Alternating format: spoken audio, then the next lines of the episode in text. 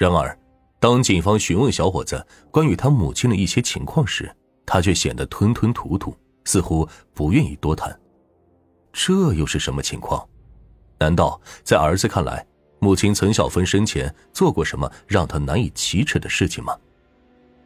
原来，陈小芬离异之后，感情生活有些混乱。两年多以前，她还和一名已婚男子梁斌闹起了婚外情。据说，陈某非常喜欢梁斌，为了和他在一起，陈某还自己掏腰包拿出一万块，让梁斌和妻子摊牌离婚。梁斌的妻子果真在拿到一万块的补偿后，签署了离婚协议。这婚姻脆弱到了这一步，一万块就搞定了，也是没谁了。可是，以为可以有情人终成眷属的陈某，却遭到了梁斌的背叛。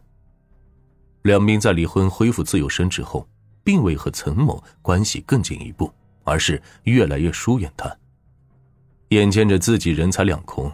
心有不甘的陈某还多次和梁斌打闹，数次拨打幺幺零报警。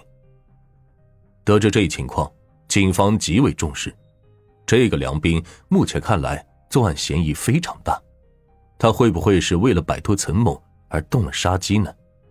随后，警方对梁斌进行了暗访调查，希望能够找到他作案的犯罪证据。可是几天下来，调查却显示梁斌几乎没有作案时间。与此同时，追踪陈某电话通话记录时，又有了新的发现：一个尾号为二四的电话号码，在死者死亡之前多次与其联系，而且最后一个通话记录也是这个二四号码。谁会和死者进行了最后的通话？往往是凶手啊！然而，当大家急切的查找二四号码的持卡人时，却发现这是一个未办理正规登记的号码。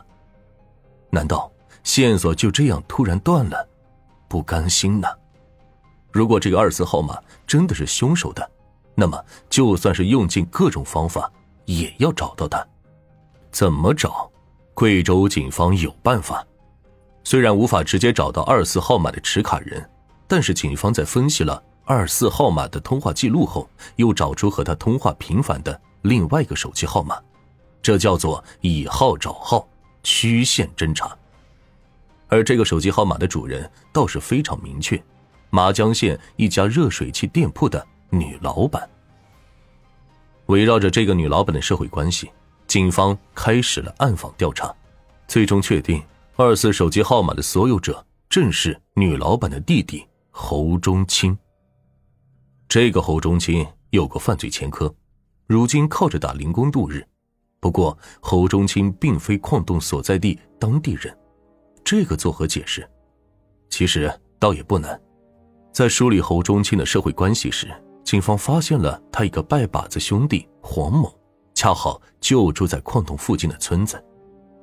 调查进行到这里，已经出现了三个嫌疑人，我们来梳理一下：一，与陈某有过情感、财务纠葛的梁斌。虽说警方已经确认他没有作案时间，但是也不能排除他买凶杀人的嫌疑。二，最后一个和死者通话的侯忠清，他和死者到底是什么关系？为什么死者和他通完电话就遇害了呢？三，侯忠清的拜把子兄弟黄某，此人最大嫌疑点就是距离矿洞近，熟悉当地的情况。那么三个男人中。到底哪一个才是警方苦苦寻找的真凶呢？正当警方暗中同时监视三个男人的行踪时，其中一个人突然露出了马脚，此人便是侯忠清。警方发现侯忠清有潜逃外出的迹象，于是立刻收网进行了抓捕。很快，这个一脸苍老、头发都快愁白了的男人承认了自己的杀人罪行。在他看来，发生这一切都是因为陈小芬这个女人对感情不忠所造成的。二零零八年，侯忠清便认识了陈某，当时陈某丈夫还在外地工作，而侯某已经离婚，妻子也已经改嫁。陈某打扮时髦又显年轻，三下两下便迷住了侯某的心，二人开始交往，有了暧昧关系。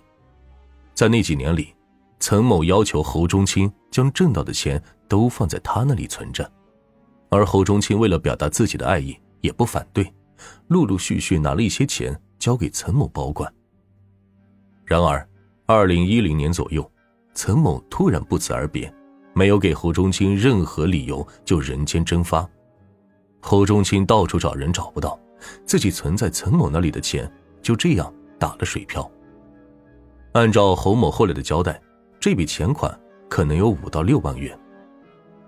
案发前两天，侯中清突然在凯里的街道上迎面撞见了消失两年的岑某，而他身边还有另外的男人。气不打一处来的侯某要求岑某谈一谈，了结两人之间的事情。然而，岑某却对此不以为然，反而再次伸手向侯某要五千块。面对眼前这个贪婪不已又负了自己的女人。侯忠清心中顿时杀机四起。根据他的交代，他心中的计划是这样打算的：以去朋友家借五千块拿给岑某为由，将其骗到那处矿洞。这里是自己拜把子兄弟的家乡，他也非常熟悉地形地貌。侯中清带上刀和透明胶带，并提出要死者嫁给他或者还钱给他的要求。如果死者拒绝，那么。侯中清便打算在矿洞里将其杀害。案发当日，岑某果然赴约，跟随侯中清来到了矿洞的洞口。或许是察觉到了什么，岑某此时死活也不愿意进洞去。侯忠清便拿出刀子胁迫，岑某只得跟着他进入了洞中。两人在洞里聊了一会儿，突然又觉得阴冷，侯某便想出去找些干柴火，在洞里生火取暖。可是，他又犹豫，害怕自己这一走，岑某也会趁机逃跑。要不，你绑了我的腿吧，我不会跑的。岑某自己提出这个建议，这就是为什么警方看到死者腿部胶带没有一点挣扎痕迹的原因。原来他是自愿的。两人就这样烤着火，岑某还吃了零食，没多久就聊到了侯忠清要求的话题。要么你和我结婚，要么你把我这些年给你的钱还给我。对于这两个选择，岑某都不愿意。或许当初他悄悄的离开侯某，就是因为此人赚不到钱，是个穷命，自己怎么可能嫁给他呢？然而击垮侯忠清最后一丝理智的，却是岑某包里的几个避孕套。你还说没有别的男人？这东西是干什么用的？侯忠清觉得怒火中烧。眼前这个女人十足是个骗子，几句言语不合，冲突再次升级。腿上还绑着胶带的岑某毫无还手之力，而此时的侯忠清也已经被愤怒冲昏了头脑。接着，他用丝巾将岑某死死勒住，一直到其昏死过去。以为岑某已经死亡的侯忠清，随后又将其抛入洞中的积水潭中。由于死者已经去世。侯某的证言死无对证，部分细节无法证实。这起案件还是因为一个“情”字，断送了一条鲜活的人命。案子本身并不复杂，只不过由于案发地是一处废弃多年的矿洞，给人留下了一丝恐怖的氛围。当然，还有那个令人毛骨悚然的站立状漂浮姿势，这到底是怎么回事？暖玉在评论区里。告诉你答案。